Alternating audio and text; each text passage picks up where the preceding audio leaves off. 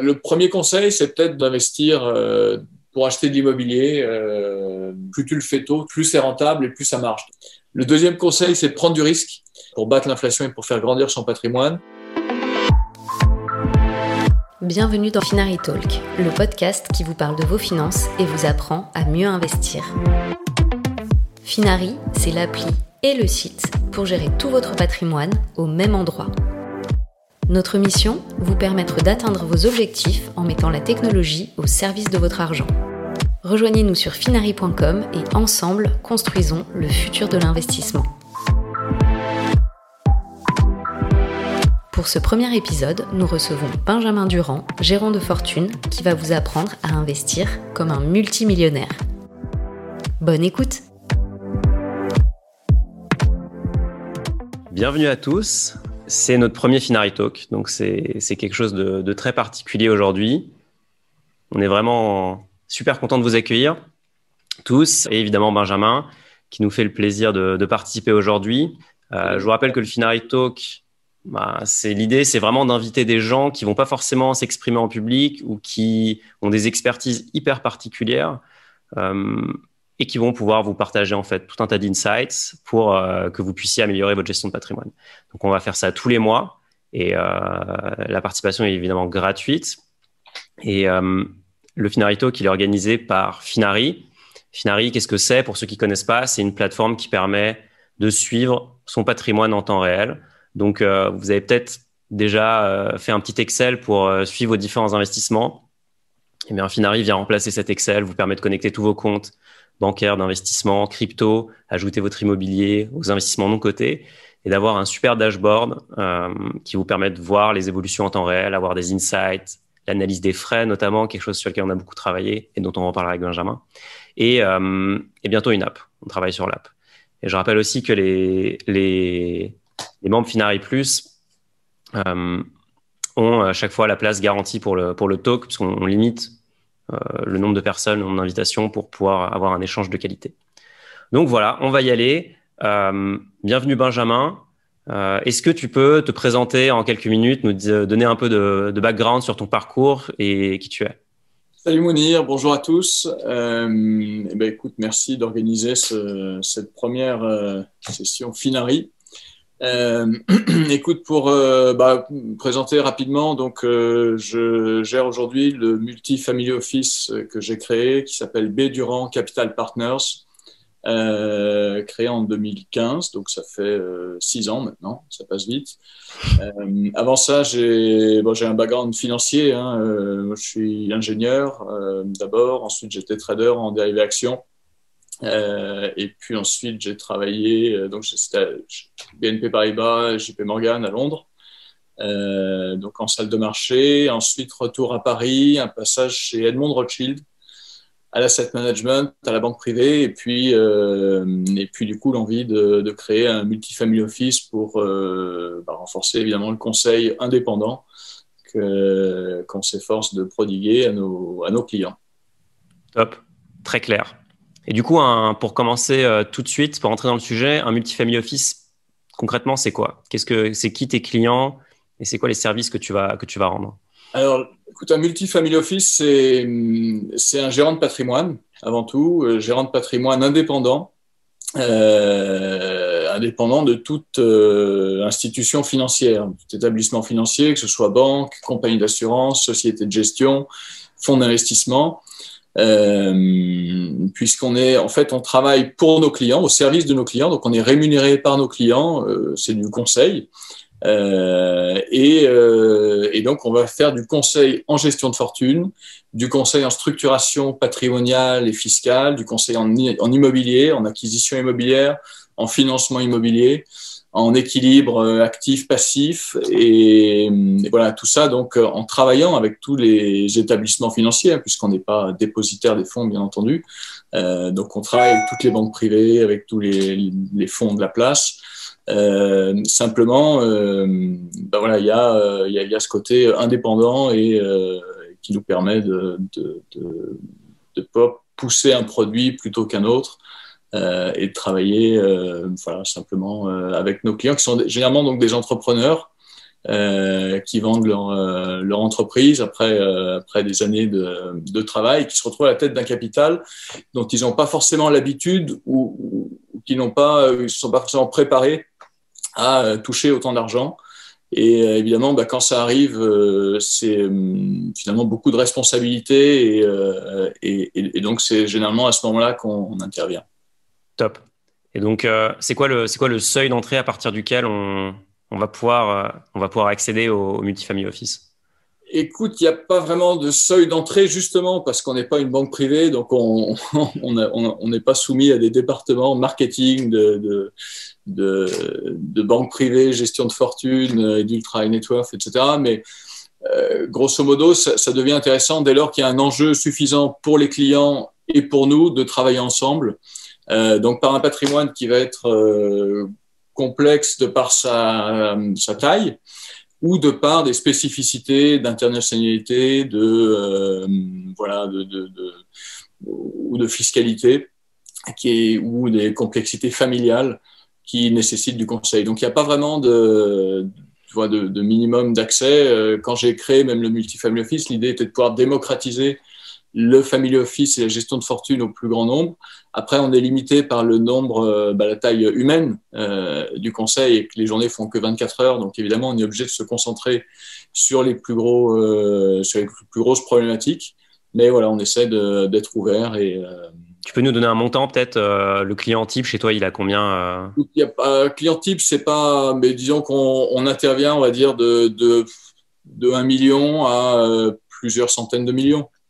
Voilà. Au-delà de ça, si tu veux, les, le business de la gestion de fortune est structuré de telle sorte qu'ensuite, généralement, tu as des single family office, l'entrepreneur ou la famille qui, euh, qui détient euh, plusieurs centaines de millions a tendance généralement à, à recruter 10, 20, 40 salariés. Euh, et donc, à ce moment-là, nous, on, on, peut intervenir pour, des, pour les single family office pour gérer une, une petite poche euh, de, leur, euh, de leur fortune. Mais voilà, nous, en gros, c'est de, de de quelques millions à, à, quelques centaines de millions.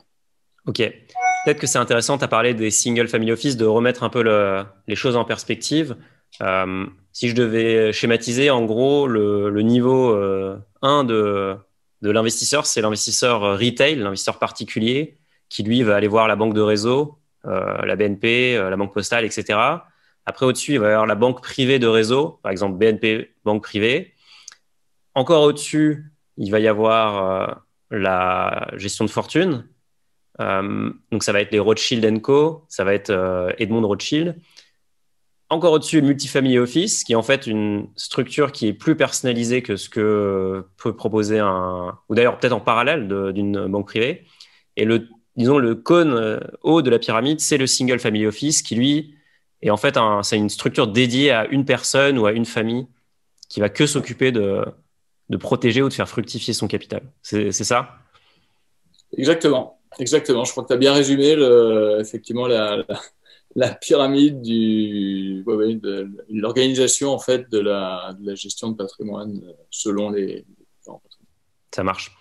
Et donc le, le client qui va venir te voir, c'est quoi son, c'est quoi son objectif? C'est quoi, c'est quoi le mandat qu'il va te donner? Bah, écoute, il, va, il va venir pour. Euh, alors, généralement, euh, on a on intervient, comme je te dis, lors de la session d'une entreprise ou lors de l'émergence d'une situation euh, plus ou moins complexe dans, dans la famille. Donc, on va avoir, on a des clients qui ont déjà de l'argent. Donc, notre mandat principal, c'est pas forcément d'aller euh, faire faire fortune aux clients. C'est déjà fait. Euh, on, on, va plutôt intervenir pour pérenniser le patrimoine dans le temps, ce qui n'est pas facile avec le, le niveau des, des, taux actuels. Hein. Euh, les taux sont négatifs, les taux sans risque à court terme sont négatifs, comme tu le sais. Donc, on va essayer de, de pérenniser la, la fortune euh, nette de, je dirais, de, de l'inflation, qui est quand même le premier ennemi euh, euh du détenteur de patrimoine sur longue période. C'est quoi, c'est 2% par an en ce moment, euh, l'inflation? C'est ouais, alors c'est 2% par an euh, euh, pour, euh, je dirais, ça c'est l'inflation INSEE. Ouais. Euh, néanmoins, c'est en fait c'est beaucoup plus quand tu bah, quand tu, tu travailles et que tu tu vis dans une grande ville euh, que tu euh, sors au restaurant, que tu achètes de l'immobilier parisien ou autre, bah, l'inflation, elle est, elle est, bien supérieure à ça, en fait. Elle est souvent à deux chiffres. Euh, ça, c'est pas l'inflation de la baguette de pain qui est. Tu prends, on a fait un travail euh, récemment sur le prix des études à HEC qui a doublé en 10 ans. Ouais, ça c'est ça c'est incroyable. Euh, ça c'est un ça c'est un, un, vrai marqueur euh, qui est susceptible d'intéresser euh, tout le monde. les études supérieures ont, ont doublé de, de, prix. Donc voilà, notre, euh, je dirais que le, mandat, c'est d'abord ça, c'est effectivement de ne pas s'appauvrir, euh, de faire que la réussite professionnelle, à un moment donné, te permet d'accéder à un certain patrimoine, et que derrière ça, eh bien, euh, tu, tu, dois essayer de maintenir ce niveau-là, le maintenir également des taxes, puisque évidemment, ton patrimoine chaque année est, imposé, donc, il faut, il faut, et là aussi, le patrimoine est moins imposé, les revenus du patrimoine sont moins imposés en France que les revenus du travail. Donc, euh, mais il n'empêche qu'il faut quand même euh, générer suffisamment de performances pour payer ça aussi. Et puis après, euh, essayer de développer aussi le patrimoine par rapport à son train de vie. Donc, vivre de son patrimoine, ça c'est potentiellement aussi une de nos missions. Et puis une fois que toutes ces, ces, trois piles sont, sont bien comprises et remplies, on essaie d'enrichir évidemment le, client. Donc, et, là, vraiment, ça nécessite de prendre du risque, puisque euh, voilà, taux sans risque, tu, tu es obligé aujourd'hui de, bah, disons, d'accepter une certaine volatilité pour aller sur des actifs risqués, comme les actions, comme le private equity, on en parlera. Euh, renoncer donc parfois même à une certaine liquidité euh, pour générer de la performance qui, là, elle, va te permettre de, de, de t'enrichir sur une longue période. Oui, parce que tu m'avais envoyé un, un, un, triangle que je trouvais hyper intéressant, que j'avais, j'avais pas vu avant. C'était un triangle qui avait euh, la performance, la volatilité et la liquidité euh, comme, euh, comme point. Voilà. Et donc, c'est quoi, c'est quoi l'idée de ce triangle? Je pense que c'est hyper intéressant de, bah, de, Écoute, ce de triangle, passer tous les investissements par ce. Le par triangle ce... de l'investisseur en 2021, c'est-à-dire que tu peux aller très haut dans la performance, à condition d'aller très haut aussi dans la volatilité. C'est-à-dire qu'aujourd'hui, bah voilà, tu ne peux pas faire 15% de perf, ni même 10% de perf, sans avoir un risque très important sur la variation de ton capital. Ça ne veut pas dire qu'à terme, euh, tu perdras de l'argent, évidemment, mais, euh, mais ça veut dire qu'il faut être, il, faut être capable d'accepter beaucoup de variations de valeur. Euh, et, et, donc, si tu veux, c'est plus la génération bah, de nos parents, par exemple, où effectivement, tu te disais, bah, tiens, j'achète des obligations d'État à 5% par an, et puis euh, bah, j'ai un million, ça me fait 50 000, j'ai 2 millions, ça fait 100 000, et puis j'ai besoin de X pour vivre chaque année, et euh, je pars en retraite tranquille. Ça, ça marche plus.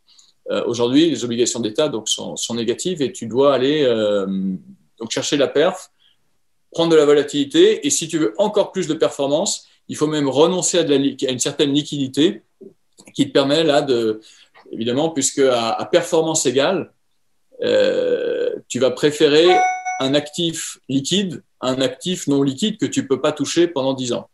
Donc, Donc liquidité, c'est juste la, la, vitesse à laquelle tu peux vendre l'actif et récupérer l'argent. En fait. Pour justifier la non-liquidité d'un investissement, tu as forcément une attente supérieure sur la performance escomptée euh, euh, au bout d'un certain temps. Mais du coup, ça, ça, a remis tout en cause les, les, tous les fondamentaux de la gestion de fortune, puisque aujourd'hui, on travaille beaucoup à l'américaine sur ce qu'on appelle le goal-based investment, c'est-à-dire l'investissement selon tes objectifs.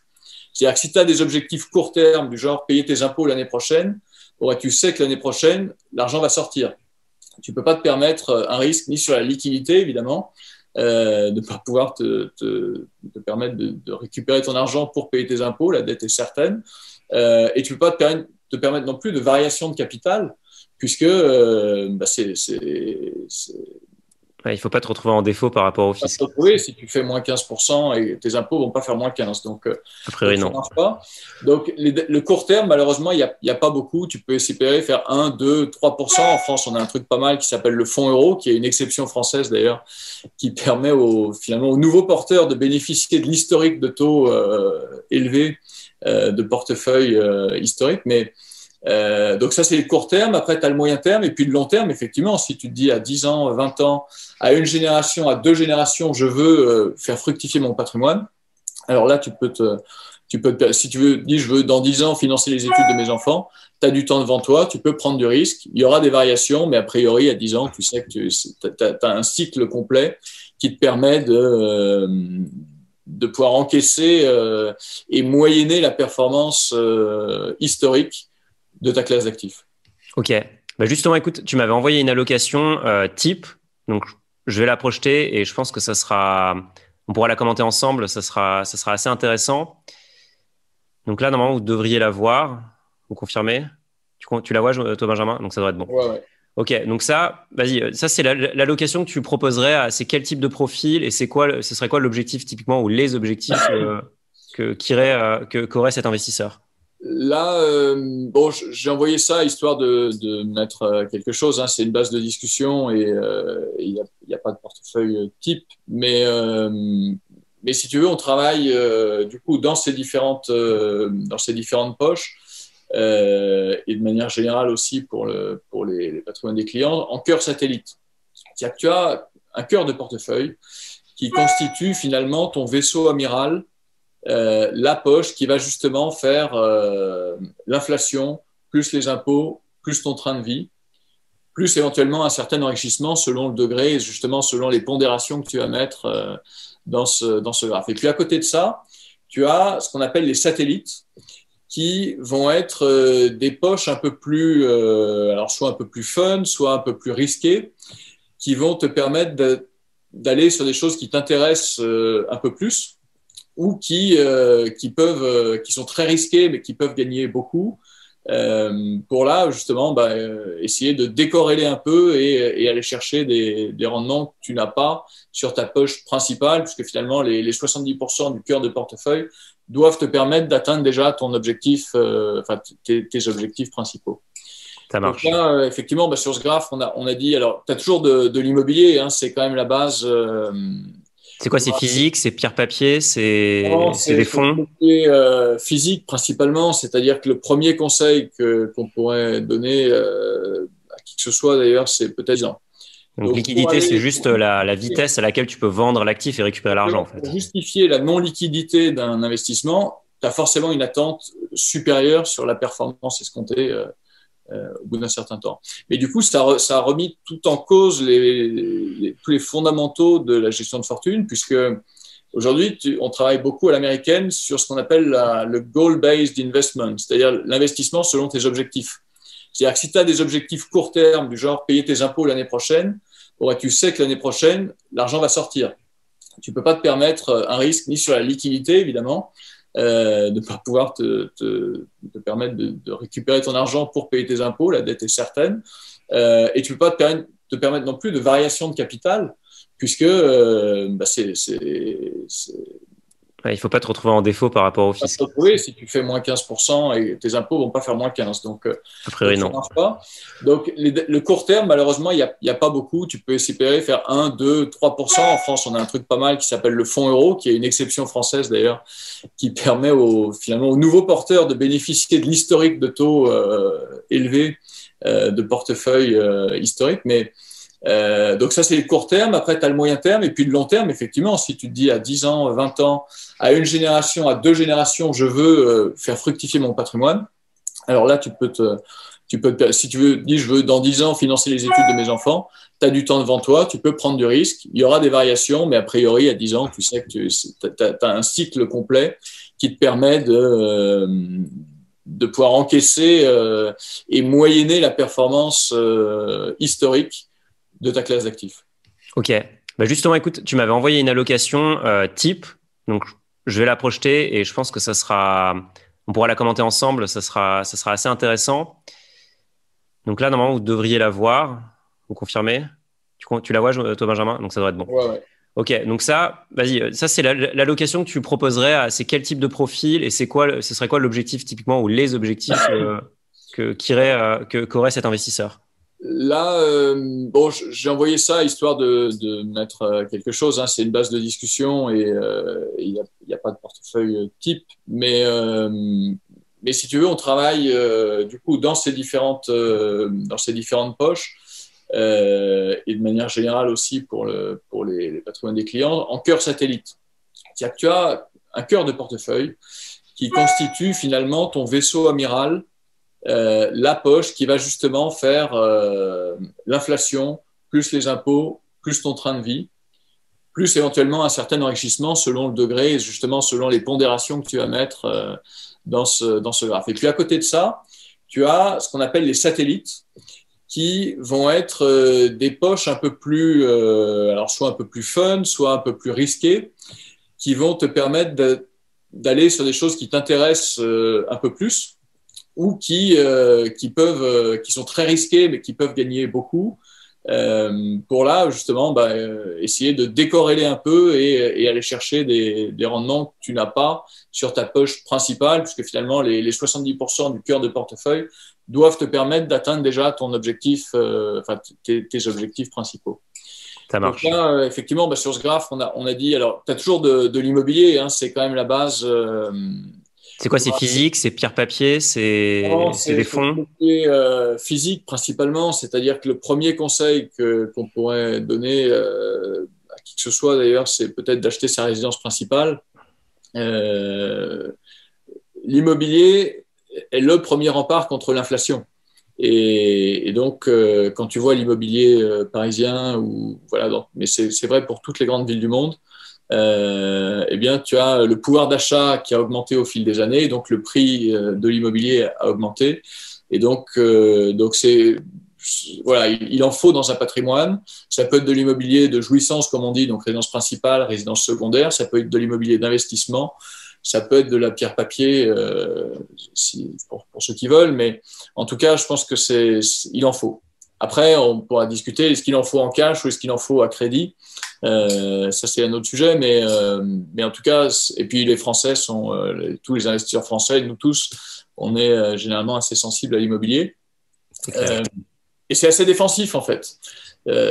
tu vois, les, les baisses d'immobilier sont assez rares dans, dans l'histoire des cycles économiques, donc c'est plutôt. Oui, c'est assez anticyclique, ou en, en, du moins, c'est pas très corrélé au marché action, puisque quand il, y a, quand il y a eu la crise 2008, je crois que l'immobilier français a un peu baissé, mais c'était pas catastrophique du tout. Voilà, en tout cas, c'est bah, non liquide et donc beaucoup moins volatile que, en tout cas, tu vois pas la volatilité des marchés actions. Néanmoins, évidemment, si tu vendre euh, ton appartement l'année dernière, euh, le 30 mars, ouais, difficile. Euh, c'était compliqué quand même et euh, tu avais intérêt à proposer 30% de décote si vraiment tu avais besoin immédiatement du cash. Euh, Sinon, personne ne se positionnait euh, à ce moment-là. Donc, tu vois, il peut y avoir quand même une certaine corrélation. Euh, mais effectivement, sur longue période, c'est euh, un repas, le premier rempart contre l'inflation. Ça, c'est la, la, la, base. Après, les actions, c'est t'achètes comment? Ça va être dans une assurance vie, ça va être dans un PEA, ça va être du titre. Euh, peut-être avant les actions, euh, il y a le fonds euro, donc qui est le, ouais. le français qui, qui, qui, te permet d'être un, c'est un agrégat d'obligations en fait, hein, ouais. et euh, qui te permet de de générer encore 1, 2, 2,5%, voire un petit peu plus sur certains fonds euros. Euh, et là, sans risque, euh, garanti en capital par l'assureur. Donc, ton seul risque, finalement, c'est la solvabilité de, de l'assureur, le risque de liquidité de l'assureur. Mais sauf faillite d'un assureur, en principe, c'est pas le cas. Euh, donc, ça te permet d'avoir du cash pour dégainer qui rapporte pas zéro, qui est pas en négatif, puisque les banques aussi commencent à taxer les dépôts.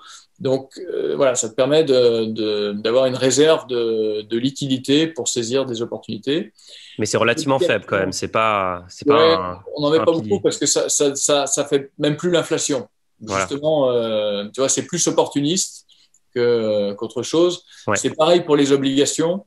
Aujourd'hui, on en met peu, mais tu, peux avoir certaines euh, périodes dans lesquelles les, les, les, obligations peuvent monter. Si je prends l'année dernière, tu vois, l'obligation d'État euh, américaine, quand la Fed a baissé ses taux, les obligations d'État US ont monté. Alors que tout, la Fed a baissé ses taux parce qu'évidemment tout le marché s'était effondré. Donc voilà, tu as des, des circonstances de dé décorrélation des obligues et des actions.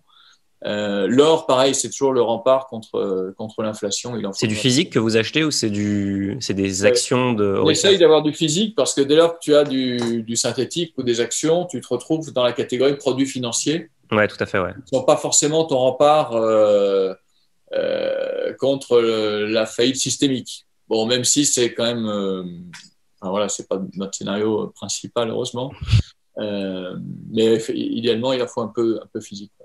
Et puis après, tu as la partie risquée, donc c'est-à-dire les actions et le private equity, qui sont des actions aussi, hein, simplement cotées, non cotées. Bon, là, je te mets 30-20 histoire de dire que la base, c'est quand même les actions cotées parce que tu as une liquidité, tu as une espérance de gain historique sur les actions de 7 à 8% hein, Si tu prends une moyenne sur 30 ans, euh, c'est un peu ce que ça, ce que ça rapporte. Euh, le private equity a une rentabilité historique euh, bien supérieure à ça. c'est quoi, les, quoi les rentabilités des, des meilleurs fonds? Ah, les meilleurs fonds, c'est des rentabilités énormes. Hein. Euh, tu es au-delà des 20-25% de TRI, donc de performance annuelle euh, composée. Il faut peut-être préciser que le private equity, par exemple, les grands noms du private equity, ça va être des KKR ou des. Euh, ou des il y a quoi? Il y a Carlyle? Oui, Carlyle, Blackstone. Blackstone. Par contre, le, le, le, le, problème du private equity, pour le coup, c'est que c'est complètement inaccessible puisque pour rentrer dans un fonds KKR, déjà, ils veulent pas de toi parce qu'ils ont assez ils ont assez de clients existants qui sont prêts à remettre. Et en plus, le ticket minimum, je crois que chez KKR, c'est 5 millions euh, en direct. Et encore à condition qu'ils veuillent bien de toi, parce qu'en fait, le, sujet de ces fonds-là aujourd'hui, euh, c'est pas de lever des fonds, c'est de pas de lever des fonds, c'est plutôt de, pouvoir les investir. Et euh, voilà, quand Blackstone ouvre un nouveau fonds de private equity à 10 milliards, il l'ouvre le matin, le soir il le ferme, il y a 10 milliards qui sont rentrés dans les caisses. Et évidemment, ils n'ont pas appelé les petits porteurs, mais les petits porteurs étant même euh, des porteurs à 20 millions, hein, ça ne l'intéresse pas du tout. Aujourd'hui, le private equity, c'est n'est pas un truc de, de, de personnes physiques. c'est ça, c'est typiquement quelque chose qui serait assez, c'est complètement inaccessible en fait pour un investisseur lambda dans une allocation. Bah, alors ça, alors ça commence à le devenir en fait. Il y a plusieurs initiatives de, de démocratisation du, du private equity. Alors tu as déjà les, les les banques privées te proposent des accès euh, avec des feeders euh, qui sont pas forcément euh, très chargés hein, et qui te, qui te donnent accès. Simplement, il faut surveiller si c'est le fonds flagship de, hmm. de Carlyle ou bien si tu as le, le huitième fonds avec une nouvelle équipe recrutée en Europe de l'Est. Mais normalement, tu, tu, peux avoir quand même des, des accès. Tu as, quelques nouvelles fintech aussi qui, qui démocratisent et qui te permettent pour quelques dizaines ou quelques centaines de milliers d'euros d'aller euh, d'aller sur ces fonds-là. Donc il faut évidemment pas y aller en aveugle et, euh, être bien conseillé parce que c'est des produits extrêmement risqués. Mais, euh, mais tu, tu, peux commencer à, à, avoir accès à ces fonds-là. Peut-être préciser, que le... Peut préciser que le private equity, quand on investit dans un fonds, on est bloqué pendant 10 ans généralement. Voilà, c'est pour ça que le ticket minimum, tu vois, est 100 000 euros, par exemple, donc c'est c'est quand même de l'argent. Euh, il faut être certain d'en avoir aucun besoin dans les 10 années qui viennent. Ouais, c'est un sacré engagement. C'est plutôt là que ça segmente un petit peu la, la, clientèle que dans le, que dans le montant qui, euh, qui en soi euh, voilà, peut être relativement accessible. Et en plus, il y a des histoires de, de millésimes dans le private equity. Puisqu'on essaye d'investir, il faut, faut lisser. Exactement, surtout pas mettre 100% euh, de son, son, cash dans un seul fonds. Il faut lisser année après année, vintage après vintage, justement pour éviter le, côté euh, j'investis au point haut et je ressortirai au point bas, mais euh, avoir la, la, courbe complète du cycle économique qui là te permettra de dégager 15-20% effectivement de, de, TRI si les performances se maintiennent. Ouais, c'est énorme. Et donc sur la partie satellite, je vois des cryptos, business angel, œuvres d'art Comment, comment, euh, c'est, comment là, c'est, on est, opportuniste, euh, c'est des gens qui, comment vous trouvez ces opportunités et typiquement la crypto, c'est quoi votre, ta position par rapport à ça? Alors là, on est euh, effectivement, là, on rentre un peu plus dans la personnalisation du portefeuille qui dépend vraiment de, bah, de, de, la personne que tu as en face de toi. Hein. Donc certains sont passionnés par l'art et donc vont dire, bah, moi, je prends un budget important parce que c'est mon truc. D'autres, ça va être euh, effectivement d'investir dans les startups et donc euh, de mettre en business angel ou dans des fonds de venture capital parce que c'est difficile de couvrir un spectre mondial de, mm. la tech. Donc, euh, donc on, passe souvent par des fonds aussi internationaux. Et puis les cryptos, donc là aussi, c'est alors nous, on, est assez on est assez, enfin, on est très positif en fait hein, sur les cryptos. Ça fait longtemps que, que nos clients investissent dedans, qu'on on incite du coup ceux qui ne sont pas dedans à aller un petit peu dessus. Et comment tu fais? Ils vont sur Coinbase et ils achètent ou c'est ils ont euh, ils passent par des enfin par des, des acteurs particuliers? Enfin c'est quoi Comment eux ils accèdent à la crypto?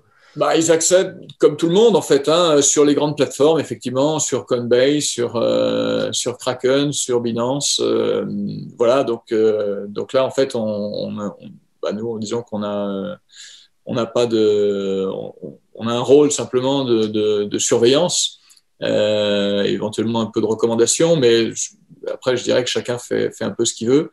Euh, simplement, nous, effectivement, sur la classe d'actifs, on est, ça fait donc longtemps qu'on est, euh, qu'on essaye de, recommander d'investir dessus, et donc, bah, évidemment, ça a plutôt, plutôt bien marché. Et finalement, d'une petite d'une petite poche satellite, tu peux te retrouver avec une poche qui n'est plus satellite du tout et qui devient euh, très importante par rapport à d'autres classes d'actifs beaucoup moins volatiles qui n'ont qui pas bougé.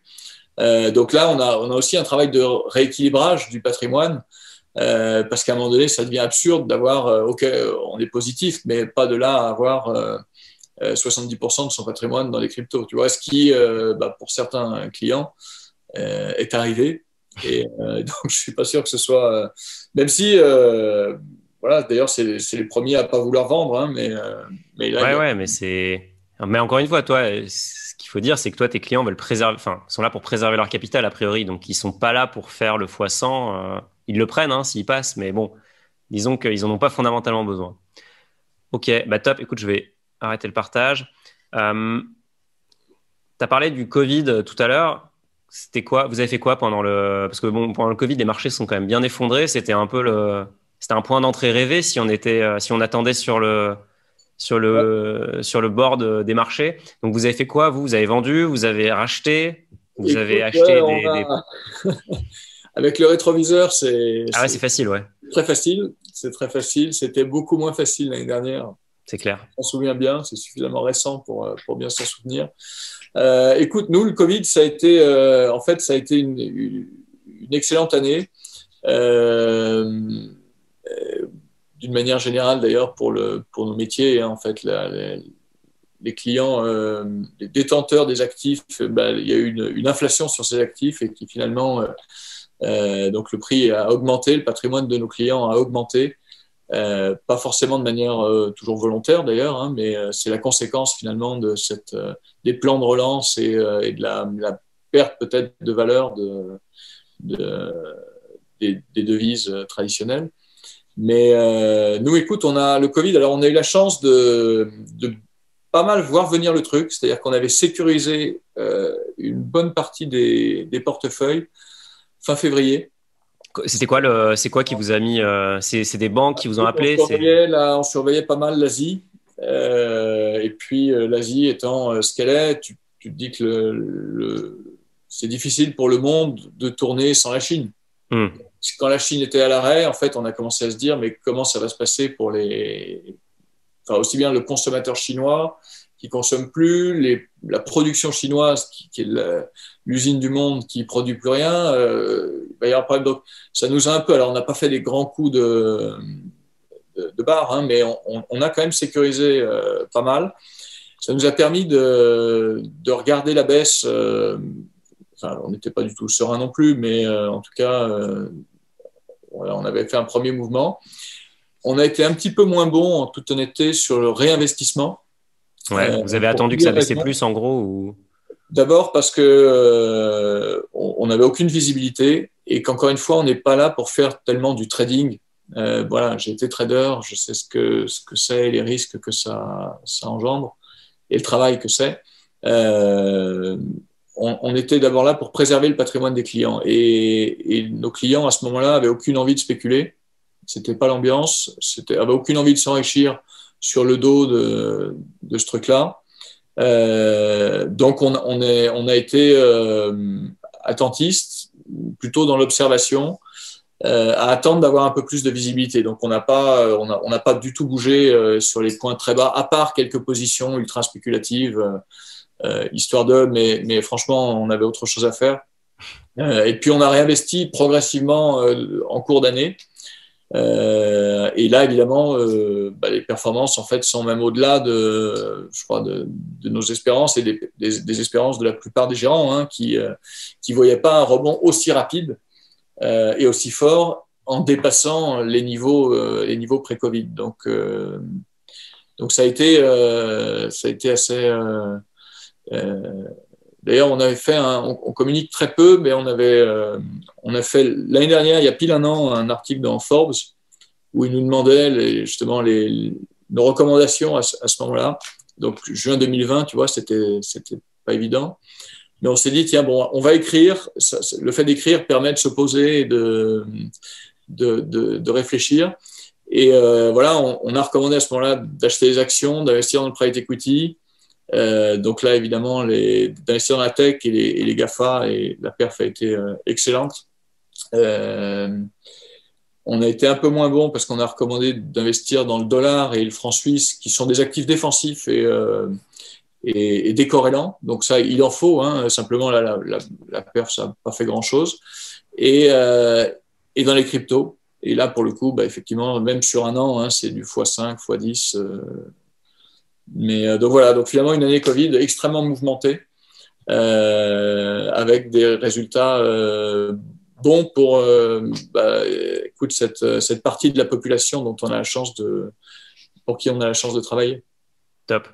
Et tu parlais tout à l'heure du levier et du crédit qui est un, un, outil important. C'est donc, tu disais que c'est important de, enfin, selon toi, il fallait, fallait en faire usage et fallait en faire usage tôt oui, alors euh, en fait le crédit c'est un, en fait tout le monde devrait euh, s'endetter. Là aussi on a eu un, changement complet de paradigme par rapport à, la génération précédente, où finalement le fait de s'endetter pouvait être assimilé au fait de, de, de ne pas avoir les moyens. Euh, voilà, euh, un truc, si tu pouvais payer cash, tu le payais cash. Pourquoi aussi? Parce que les taux d'intérêt étaient de 5%, 10%. Et, et, donc, à quoi bon euh, payer ça alors que tu avais cette inflation euh, Il valait mieux payer cash et puis être, euh, être débarrassé? Aujourd'hui, c'est complètement différent et je dirais que quasiment plus, plus tu es fortuné, plus tu peux emprunter, plus, euh, et plus l'accroissement de richesse euh, se creuse avec, euh, avec les gens qui, ne, qui n'utilisent pas cet effet de levier. Donc, ouais, il, il faut le faire. Et tu je crois que les, personnes fortunées utilisent un, crédit qui est un peu différent du crédit que tu vas avoir, le crédit immobilier que tu vas avoir au, CIC. C'est, c'est le crédit Lombard? Alors, le crédit Lombard, effectivement, euh, oui, ça, c'est un crédit qui est adossé à tes placements financiers. Donc, c'est, à la base un truc de banque suisse euh, qui maintenant est, est, pratiqué par tout le monde. Mais euh, Ils ont des bonnes gros, idées. un contrat d'assurance vie ou un compte titre ou de l'épargne placé quelque part, euh, cette banque ou cet assureur te prête euh, 50, 60, 70, 80% du montant placé sans avoir à désinvestir le portefeuille. Alors ça, c'est un, un, crédit euh, qui est généralement à taux variable, Euribor 3 mois, plus la marge de la banque.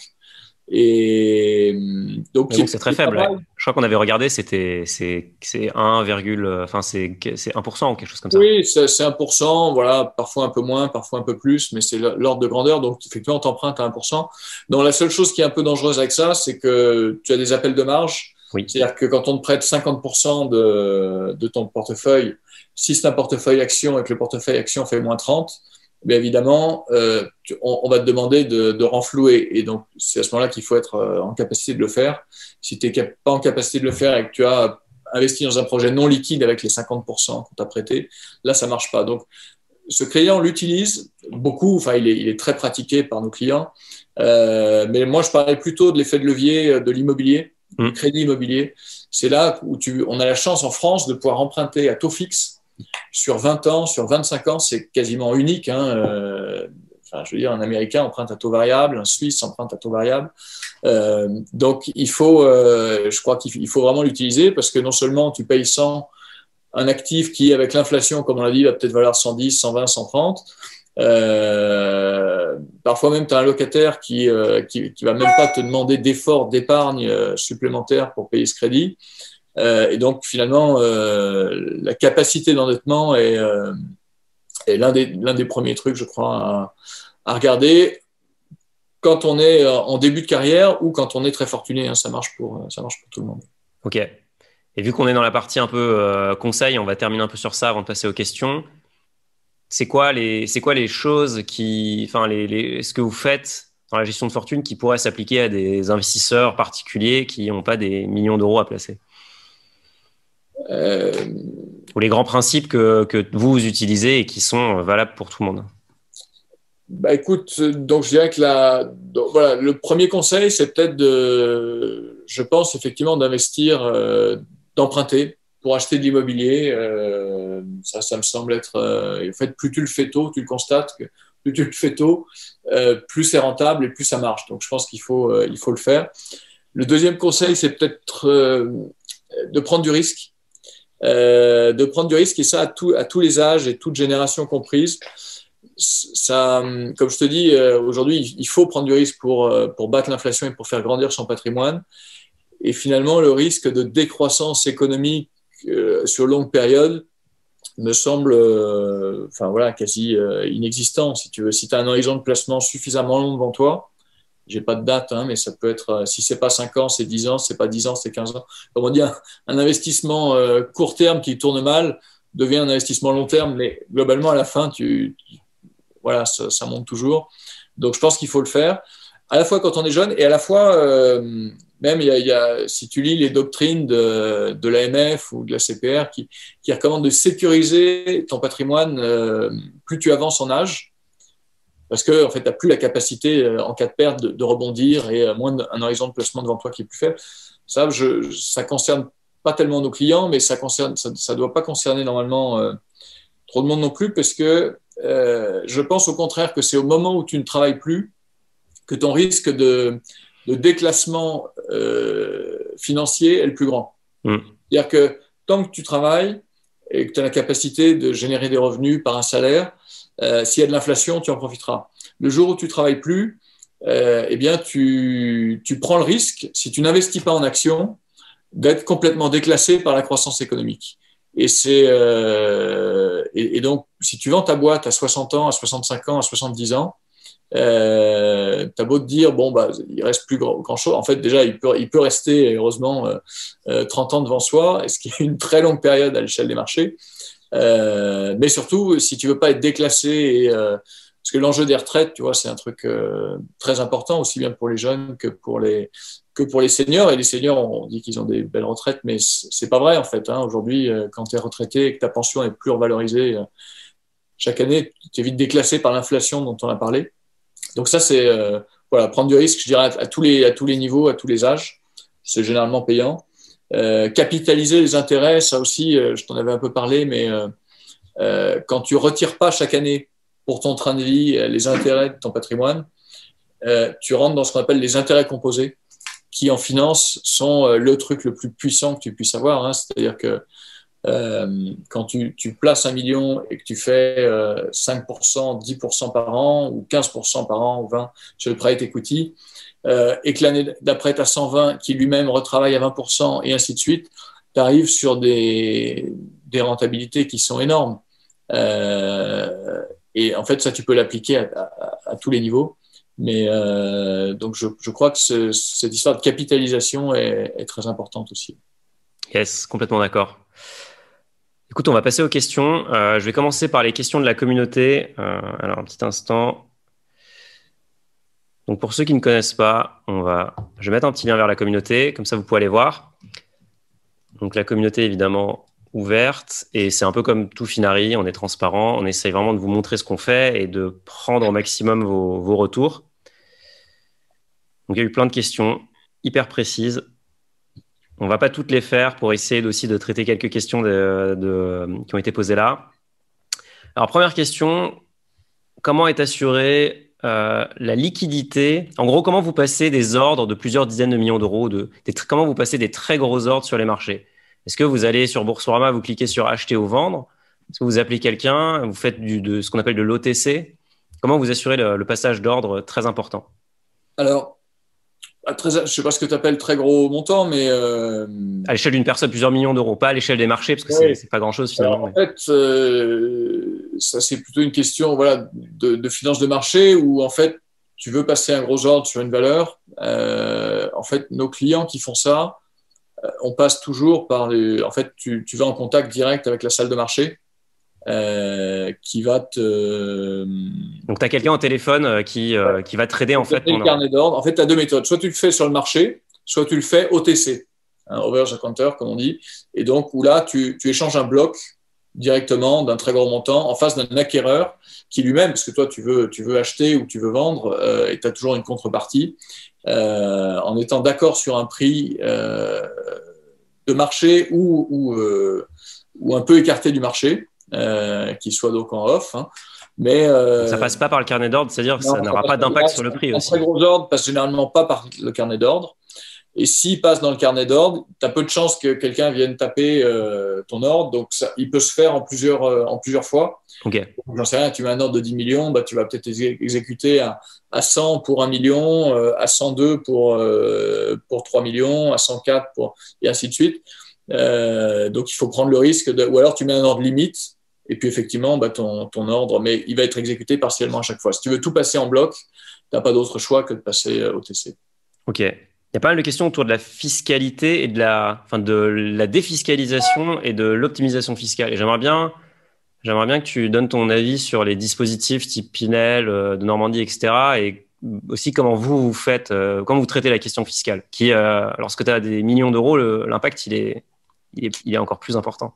Oui, alors nous, on a tendance à traiter la, fiscalité à la racine, euh, c'est-à-dire sur l'assiette, l'assiette de travail, l'assiette fiscale, et, non pas euh, par un outil défiscalisant euh, quelconque qui va te permettre de, gagner 5 ou 10 000 euros. Donc, en fait, on travaille plutôt sur quels est la, les revenus catégoriels, quelle est la base de qu'est-ce qui génère l'impôt finalement, et est-ce qu'on a un moyen de, travailler sur cette ligne tout en haut qui génère euh, l'imposition? Euh, 9 fois sur 10, d'ailleurs, tu peux le faire et, euh, et, donc c'est, plus efficace.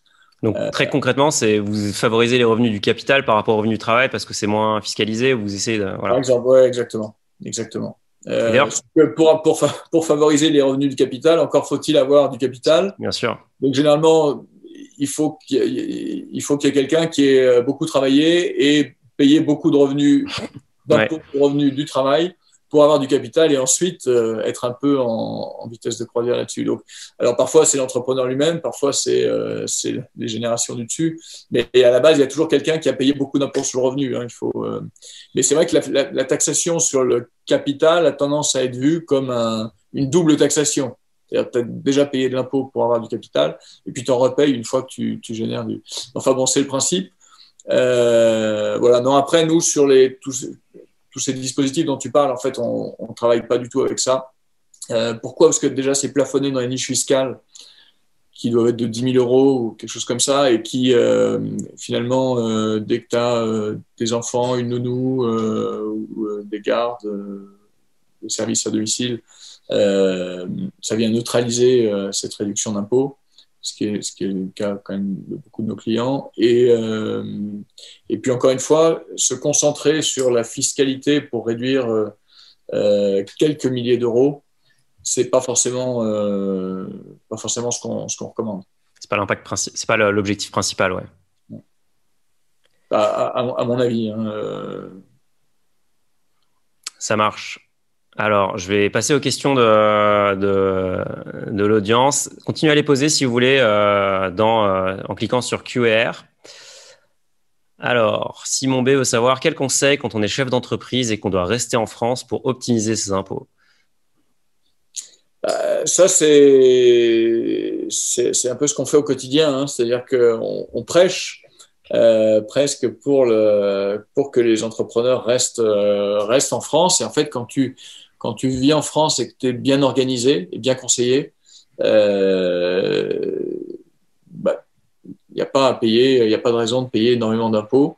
Euh, donc, quel conseil? Bah, euh, C'est effectivement favoriser. Euh, alors, c'est très variable euh, d'une année sur l'autre. En ce moment, les dividendes sont beaucoup moins fiscalisé que les salaires. La vente d'entreprise est beaucoup moins fiscalisée que les salaires. Euh, tu as un certain nombre de boucliers fiscaux qui sont en place pour l'IFI. Euh, donc là encore, euh, tu peux avoir énormément de patrimoine immobilier et payer très peu d'impôts sur la fortune immobilière. Euh, tu as des mécanismes d'apport à holding et de, de, cession, de réinvestissement dans les holdings, donc basculer non pas à l'impôt sur le revenu, mais à l'impôt sur les sociétés. Bon, tout ça, c'est des mécanismes qui sont très traditionnels, euh, et, enfin, qui finalement sont, sont, assez usuels et euh, qui sont pas du tout des, des optimisations fiscales euh, frauduleuses. Hein, c'est simplement l'application des, des, textes. Oui, c'est complètement standardisé, ça. C'est totalement standardisé. Et effectivement, sinon, il y aurait plus personne en France. Donc, heureusement que, que ça existe. Et effectivement, je te confirme que que tu, peux euh, tu peux t'organiser euh, de telle sorte à, capitaliser là encore tes, à un certain niveau à capitaliser tes, le fruit de tes investissements euh, pour ne pas subir trop de trop d'impôts. D'ailleurs, il y avait une question liée, c'était à partir de quel montant c'est intéressant de contacter un avocat fiscaliste pour lui pour faire ce genre de montage et combien c'est quoi les coûts typiques? Bah, le, contacter un fiscaliste, euh, tu peux le contacter euh, quand tu veux. Hein, euh, il faut simplement que simplement ça te génère quand même s'organiser comme ça ça, demande un petit peu de temps, à la fois dans le setup et puis ensuite dans le, dans le suivi.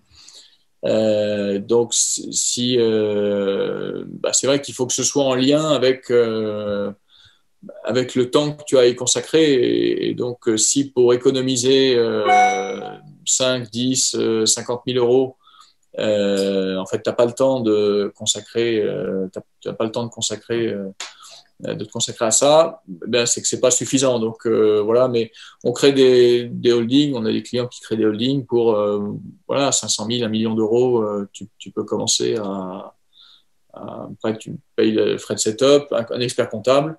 voilà, donc c'est c'est assez tout dépend de l'activité et, des, projets en fait. Ça marche. Alors Dominique veut savoir ce que tu penses des ETF. Ce que je pense des ETF, euh, bah écoute, ça, c'est un grand débat. Euh, on aime bien les ETF dans la mesure où euh, tu as pas mal d'indices qui sont difficiles à battre par des, par des gérants actifs. Donc, nous, on est un, tu sais, on est juste un sélectionneur de, des meilleurs gérants et des meilleurs produits du marché. Donc, euh, bah, quand on trouve pas de gérant qui bat l'indice, eh ben on, prend l'indice et, euh, et, ça marche très bien. Euh, les frais sont bas et c'est vrai que dans un monde où les, taux sont, faibles, en fait, bah, économiser 50 points de base ou 80 points de base, c'est pas négligeable. Simplement, euh, je pense qu'il faut les utiliser avec parcimonie parce que, euh, alors déjà ETF, ça veut, ça veut tout et rien dire. Hein. Euh, tu en as des physiques, tu en as des synthétiques, donc c'est très, très très varié. et puis surtout, l'ETF, il ne faut, il faut pas avoir seulement les fees en, vue. il faut aussi avoir le côté si tu veux, souvent, il y, a, de plus en plus dans nos clients un aspect finance responsable. Ouais. Euh, d'investir son argent, ok, j'en ai, il faut que je le mette quelque part. Il faut que ça ait du sens. Il euh, que ça, ça, ait du sens et que ça fasse du bien à quelqu'un. Et, et, en ça, l'ETF est quasiment ce qu'il y a de pire, c'est-à-dire que c'est, si tu veux, c'est euh, pas du tout fléché. Donc, euh, c'est un peu le Ikea, si tu veux, de la gestion de fortune, hein, l'ETF. Donc, Ikea, c'est top. Pas mal ça, je te, Jusqu'au jour où, euh, où tu t'intéresses à la déforestation en Amazonie, quoi. Et tu te dis, bah merde, euh, en fait, euh, Ikea, c'est peut-être pas si bien. Euh, donc, il faut, il faut essayer de se dire que l'ETF, alors maintenant, tu as même des ETF ESG e aussi, hein, mais, mais qui, à un moment donné, ont, une sélection de valeurs qui est faite par quelqu'un. En l'occurrence, c'est souvent BlackRock, tu vois, ou des, des grosses majors comme ça, qui sont, qui sont très bien. Hein. Mais euh, nous, on aime bien aussi, euh, comme je dis, un peu dans la stratégie cœur satellite, bah, faire travailler des gens euh, dont on sait qu'ils sont bons et où tu vas pouvoir bénéficier d'une sélection et, du sens dans ton investissement plutôt que de suivre simplement une réplication synthétique de je ne sais quel indice qui, qui, qui, voilà, qui, pas, qui n'a pas de sens particulier. Ça marche. Tu as parlé tout à l'heure de l'indépendance et du coup, il y a Axel qui veut savoir comment fonctionne ta tarification. Alors, sans nous donner le prix à l'euro près, euh, c'est quoi? C'est un pourcentage de, du patrimoine géré? C'est un frais fixe? C'est comme Finari Plus, c'est 120 euros par an? Euh, Pour les family office, c'est, euh, écoute, il y a, y a, plusieurs méthodes, mais nous, on fonctionne pas mal sur un. Ce qui marche bien, c'est, c'est un, un pourcentage, un petit pourcentage des actifs confiés ou supervisés par les clients. Et en fait, on, définit une enveloppe sur laquelle on va euh, travailler, et, puis, euh, et, puis on facture finalement un, annual fee euh, basé là-dessus, qui du coup, si le patrimoine augmente, ben, va avoir tendance à... le fee sera le même, mais l'assiette sera plus importante. Et puis inversement, si, ça baisse. Donc, c'est assez vertueux, si tu veux, comme, méthode de fonctionnement, et c'est aligné avec les intérêts du client. Pour ceux qui veulent avoir des, portefeuilles plus risqués, euh, on envisage aussi des performance fees. Hein, donc là, euh, simplement, on, évite de. Enfin voilà, il faut pas le faire sur des, trucs où on sait que ça va faire 2% par an. Donc il faut vraiment des poches euh, dynamiques. Mais, ça, on est ravi de le faire. donc voilà un peu comment, comment ça fonctionne. Donc il n'y a pas de rétrocession. Tu gagnes pas à vendre tel ou tel produit.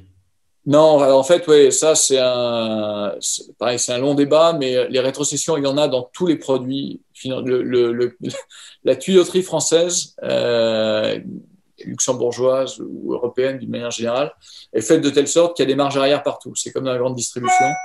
Euh, et donc, en fait, quand tu distribues un produit financier, il se trouve que tu as deux choix, c'est soit toucher la rétrocession, soit la laisser aux, fournisseurs, mais c'est très compliqué de l'attribuer euh, directement la, la, la marge au client. Euh, ce qu'on fait à chaque fois que c'est possible, mais du coup, quand c'est pas possible, eh bien, dans ce cas-là, on, on, la touche et on la restitue au client. Ça marche. Mais c'est totalement transparent en fait. Euh, pour nous, comme je pense pour maintenant la plupart des conseillers en gestion de patrimoine, euh, tout est, euh, tout est officiel. Ok. Il y a Paul P qui veut savoir s'il faut investir en étant étudiant. Bah, euh, si, euh, ouais, c'est une bonne idée. En fait, je pense qu'il faut investir le plus tôt possible. Le sujet, c'est plutôt d'avoir de quoi investir. Et, euh, donc, si tu peux investir en étant étudiant, bah, je pense que c'est une très bonne idée et le plus tôt est le mieux. maintenant, si, bon, étudiant, théoriquement, tu n'as pas encore de revenus, donc tu peux difficilement emprunter. Euh, mais comme je disais, je pense que ça, peut être l'une des premières briques, tu vois, dans un patrimoine. Après, tu as l'épargne régulière aussi euh, et forcée qui peut, euh, qui, peut, qui peut se mettre en place. Voilà, donc ouais, il n'y a pas d'âge. Il n'y a pas d'âge pour commencer. Il y a GNN qui veut savoir si c'est utile d'avoir un PEL à 2,5% ou est-ce qu'il faut plutôt investir ces montants sur des supports comme des actions, des ETF, aller chercher du risque en gros? Bah, là aussi, je dirais que si tu si as un projet très court terme, euh, faire 2,5%, tu peux, tu, peux, tu peux le garder et, euh, et, puis le retirer euh, quand tu matérialises ton projet court terme. Maintenant, euh, si tu n'as pas prévu de l'utiliser pendant 5 ans ou 10 ans, ça n'a aucun intérêt de rester à, à 2,5. Et donc, effectivement, il, tu peux avoir intérêt à le casser et à, à partir sur des, sur des partir à l'aventure. Ouais. Ça marche. Euh, Vincent veut savoir ce que tu conseilles pour euh, diversifier ton, ton portefeuille euh, et te décorréler des marchés financiers hors immobilier. Est-ce qu'il y a d'autres choses que tu vas chercher? Donc, je pense que tu vas dire private equity, mais. Mais non, non je te... bah, se décorréler des marchés financiers, en fait, effectivement, aujourd'hui, si, si je dirais que tu peux, investir, il faut, se décorréler, de toute façon, il faut la règle de base euh, de la préservation du patrimoine, c'est la, diversification et la décorrélation. Et donc, euh, plus tu es diversifié, euh, plus tu réduis la volatilité globale de ton portefeuille. Alors après, si tu diversifies avec des trucs très peu risqués, bah, évidemment, tu vas réduire la vol, mais réduire la perf aussi. Euh, donc, il faut essayer de, de, trouver un truc euh, qui viennent diversifier, mais, mais, aussi augmenter la perf. Et, là, effectivement, c'est dans le fameux triangle, comme on disait au début, hein, où bah, si tu renonces à une certaine liquidité, alors tu, tu, vas, tu vas bénéficier d'une prime de risque, d'une prime de performance attendue en tout cas, pas négligeable. Et, et c'est effectivement très complémentaire quand tu vois le, le, bah, le, trading haute fréquence, algorithmique euh, sur les marchés cotés, des journées comme on a eu euh, l'année dernière, à moins 10, à plus 8, euh, ça n'a aucun sens. Donc, euh, le fait de. Alors, tout dépend des, des nerfs que tu as, mais c'est quand même aller dans le private equity, ça te. Ça évacue ce problème du timing de l'investissement euh, et, du, stress test euh, de regarder son portefeuille trop souvent. Parce que la meilleure école, c'est peut-être quand même d'investir sur quelques grosses convictions et, euh, de se laisser porter pendant des années avec les bons.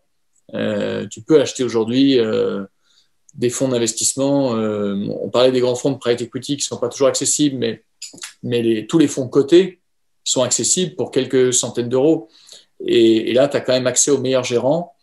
Euh, bon, quand tu pars avec un bon gérant ou, ou une, belle action euh, euh, et que tu pars dans, le sillage d'un entrepreneur coté en bourse, et eh ben finalement, c'est pas la peine de faire du trading tous les matins. Hein, tu vois, c'est d'ailleurs généralement contre-productif.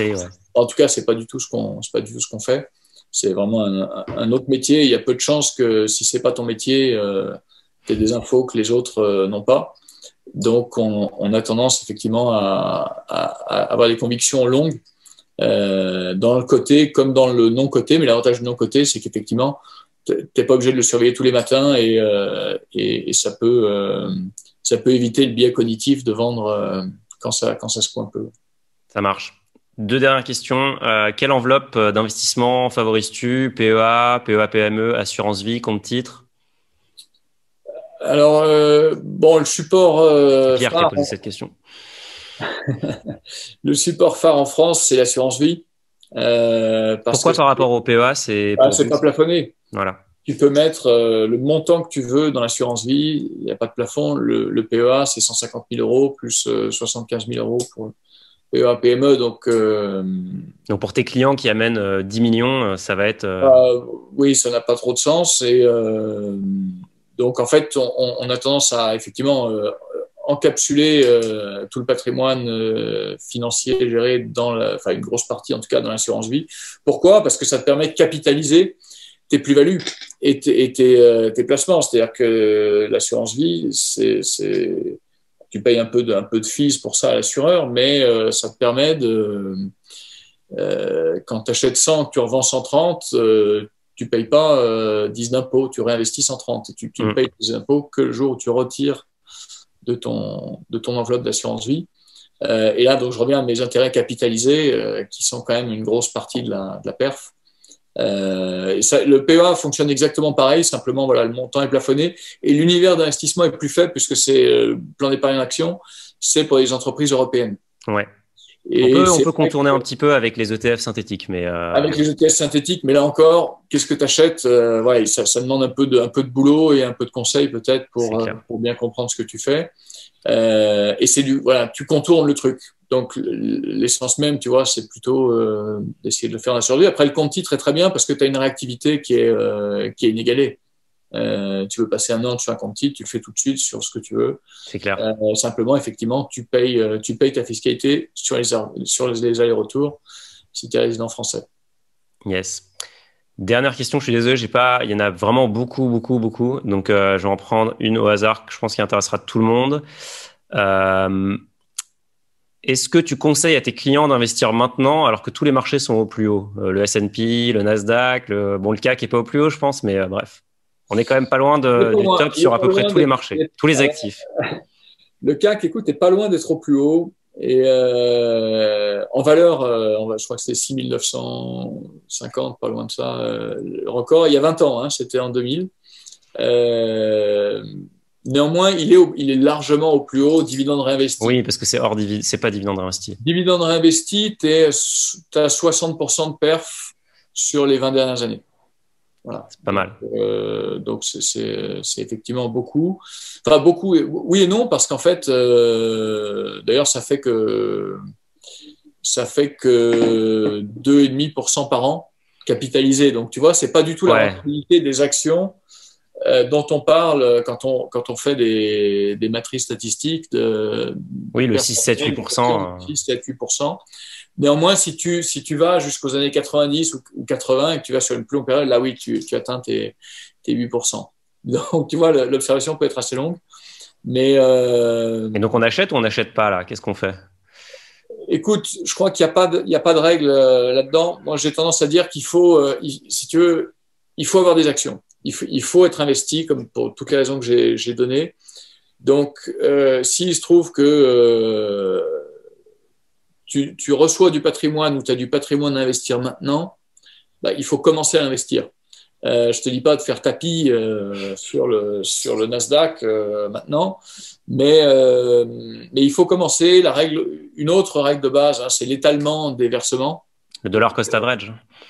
Exactement, exactement. Tu lis, tu vois, nous, on n'a pas un entrepreneur euh, qui arrive avec, euh, avec son cash out qu'on va investir euh, au, mois de juillet à 100% parce qu'on l'a rencontré au mois de juin 2021. Tu vois, ça, ça n'existe pas. On met six mois, un an, parfois même plus pour. disons, quand c'est de l'argent que tu as gagné. maintenant, les fortunes se font plus rapidement, hein, mais si, si tu as mis 20 ans à gagner ton argent, il n'y a aucune raison que tu mettes un mois à l'investir. Ouais. Ouais, tu as le temps, ouais. Donc, il faut, il faut aussi remettre ça dans la temporalité de, du gain. Bon, évidemment, si tu as gagné, si tu as fait fortune en trois ans, euh, tu peux être tenté de l'investir un petit peu plus vite, mais ce n'est pas, la, pas le principe de base. Le principe de base, c'est d'étaler. Et donc, la réponse, bah oui, dans le marché actuel, écoute, moi, j'ai pas de boule de cristal. Euh, mais euh, de ce qu'on voit, c'est que les marchés sont, sont haut, mais, euh, mais plutôt raisonnablement valorisé. Donc, euh, nous, en tout cas, on continue, à, on continue bien sûr à investir. Euh, et puis, tu sais, rétrospectivement, quand tu, quand tu regardes à quel moment tu aurais dû investir, bah, c'est toujours, tu te dis toujours, tiens, j'aurais dû y investir il y a 5 ans. Et donc, oui, il y a très peu de cas, en fait, où le. Encore une fois, et, et d'autant plus que j'insiste, mais quand tu investis sur les actions, c'est que tu as un, un goal-based investment euh, euh, loin dans le temps. Ouais. Et donc, c'est que tu as, du temps devant toi. Sinon, euh, si, non, c'est pas la bonne classe. Le timing à trois mois, c'est qu'il faut pas, qu'il faut pas investir. Ça marche. Trop bien. Je vais ouvrir un vote pour que vous puissiez décider euh, du thème du prochain euh, Finari Talk. Donc là, vous pouvez cliquer sur sondage. Euh, normalement, vous devriez voir voilà, je vois les votes qui arrivent à très grande vitesse. On dirait les marchés financiers, on dirait un order book, euh, Benjamin, ça te plairait. Euh, donc vous avez plusieurs choix, crypto, immobilier. Alors là, vous ne rendez pas un service puisqu'on est quasiment à égalité sur euh, les quatre. Donc crypto, immobilier, startup ou bourse. L'idée, c'est vraiment de sélectionner celui qui vous intéresse le plus et euh, qu'on invite un, expert. Peut-être que Benjamin pourra nous recommander un expert sur la thématique. Là, on se dirige plutôt vers l'immobilier a priori. Euh, on continuera un vote sur la, communauté pour, pour être sûr. Top. Alors, il y a des participants qui lèvent la main. Si vous avez des questions, vous pouvez encore les poser et j'essaierai d'y répondre après. Mais euh, là, on va devoir, euh, on va devoir euh, stopper là puisque Benjamin a un empêche, enfin, doit, doit passer à, autre chose. Euh, je rappelle que ce talk était présenté par Finari. Si vous n'avez pas de compte Finari, eh bien, c'est le moment d'y aller parce qu'on ne peut pas améliorer ce qu'on ne mesure pas et Finari vous permet de mesurer euh, votre patrimoine, de le suivre. Alors, pas tous les jours, n'allez pas sur Finari tous les jours parce qu'il ne faut pas trop regarder non plus les marchés. Mais voilà, on va vous donner tout un tas euh, d'insights, notamment sur les frais d'investissement qui peuvent manger la performance, et d'ailleurs, on va montrer aussi l'impact des intérêts composés. Donc, n'hésitez pas à créer un compte, c'est gratuit. Je vous donne aussi rendez-vous sur la communauté. Euh, J'ai posté le lien dans, dans les commentaires. Euh, il y a plein de, plein de super conversations qui s'y passent, donc n'hésitez pas à y faire un tour. Et j'espère que ça vous a plu. Voilà, j'espère que ça vous a plu. Vous pouvez, euh, vous pouvez poster vos feedbacks sur la communauté et on les prendra en compte pour améliorer le format la prochaine fois. Merci beaucoup Benjamin pour ton temps. C'était hyper intéressant, j'ai trouvé. Merci Mounir. Écoute, euh, bah, je suis ravi si ça peut, ça peut servir. Et puis, euh, bah, félicitations pour euh, déjà ce que vous avez réussi à créer avec Finari. Qui nous, on est, on est bien, bien placé pour observer les, différentes initiatives dans le domaine. Et là, je trouve que vous avez fait un, un outil en très peu de temps qui est, qui est déjà top.